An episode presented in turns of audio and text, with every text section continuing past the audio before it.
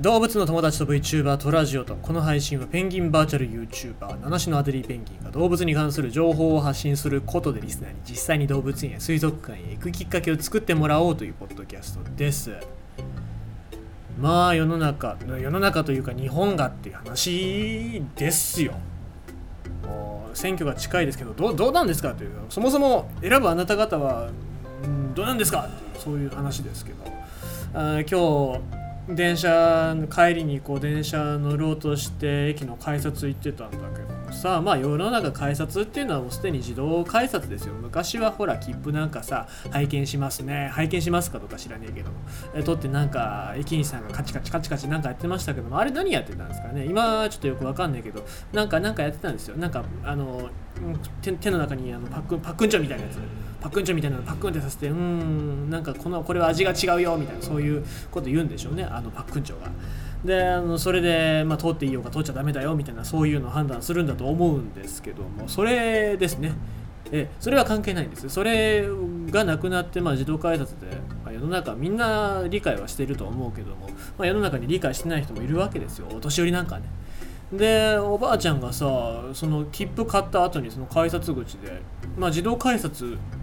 あ切符通すタイプと IC しか通さないタイプって今あるわけなんだけどもさ IC しか通さない方で切符をずっとペタペタペタペタかざしてんだよそれでなんか渋滞になってたんだけどさ。でそれその僕1個、えー、それの次の次ぐらい待ってて何やってんだろうなと思って覗いたらそうややってんだよね。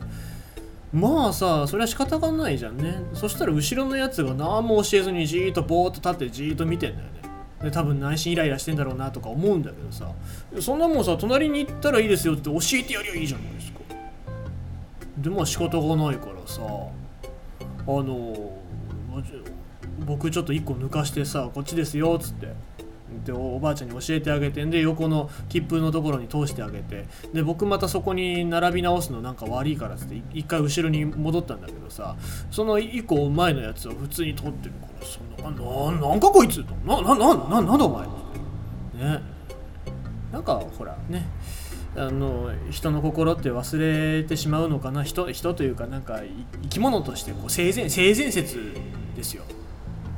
僕が信じてるのは。性悪説じゃなくて性善説ですよ。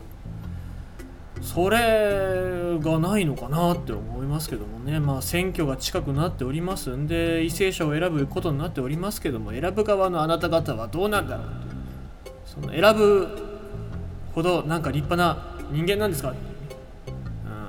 そういうところ感じましたね今日は。はい。まああのみんながみんなそうではないと思いますけどもせめてこれ聞いてる人はそうじゃないであってほしいなと思います。さあちゅうことでございまして今日のお話。まあみんなが大好きな馬の話しますよ。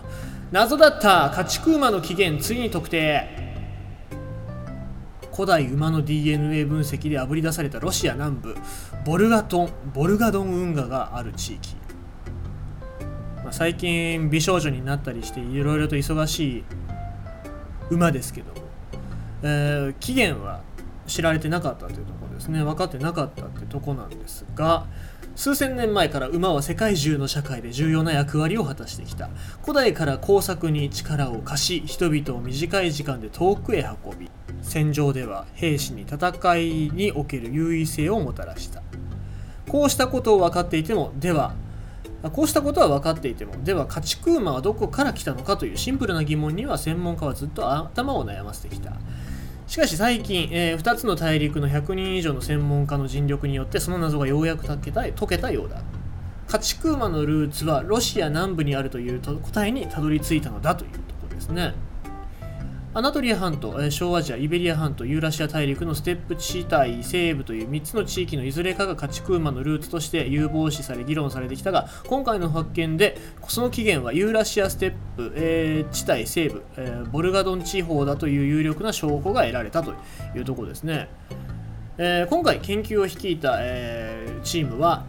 えー協力してポルトガルからモンゴルまでの複数の地域で発見された古代の馬の骨格から遺伝子情報を再現した。その結果ロシア南部のボルガ川とドン川を結ぶ運河に近い地域が浮かび上がった。この地域は放畜放畜が牧畜ですね。牧畜が盛んで馬の家畜化を間接的に示す考古学上の証拠が以前にも見つかっていた。今回の新たな DNA 調査で現代の馬起源が4700年から4200年前にこの地に生息していた馬であることが明らかになった。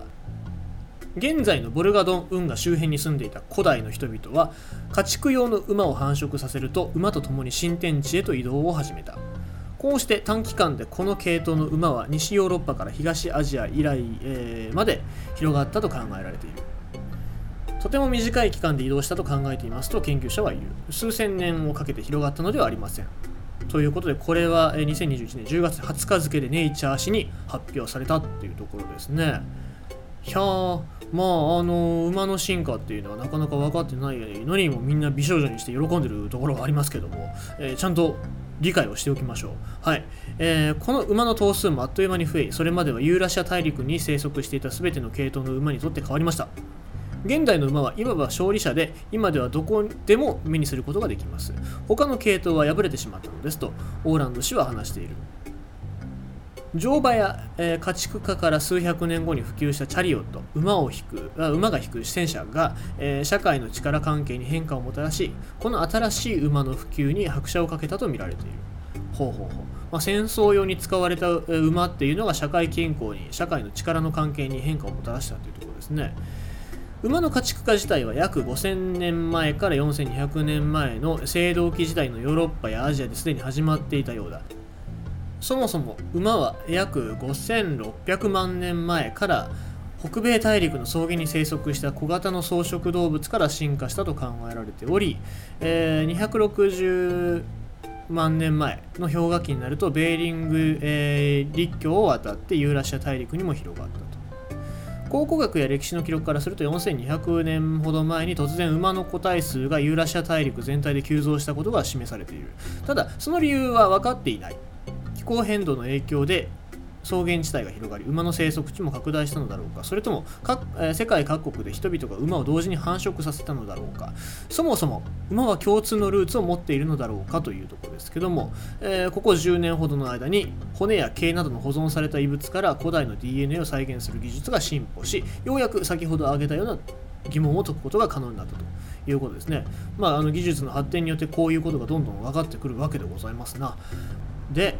えー、約5000年前の家畜馬は多様性に富んでいたことが分かったということもこれ研究から分かってるんですけどもだが人間が病気に強く従順で人を背に乗せられることを重視して交配するようになった、まあ、これができる、えー、馬だけを育てることになったわけですね。こうして多様性は失われ私たちが知る馬が誕生したというとこですね。まあ、だから背中に乗れない馬がいなければ馬娘がいなかったわけですからね。研究によって該当する時期の私たちが特定した地域に馬が生息していたことが遺伝子学的証拠でやっと裏付けられましたということで、えー、論文を書いた生物学者の方はおっしゃっていますね。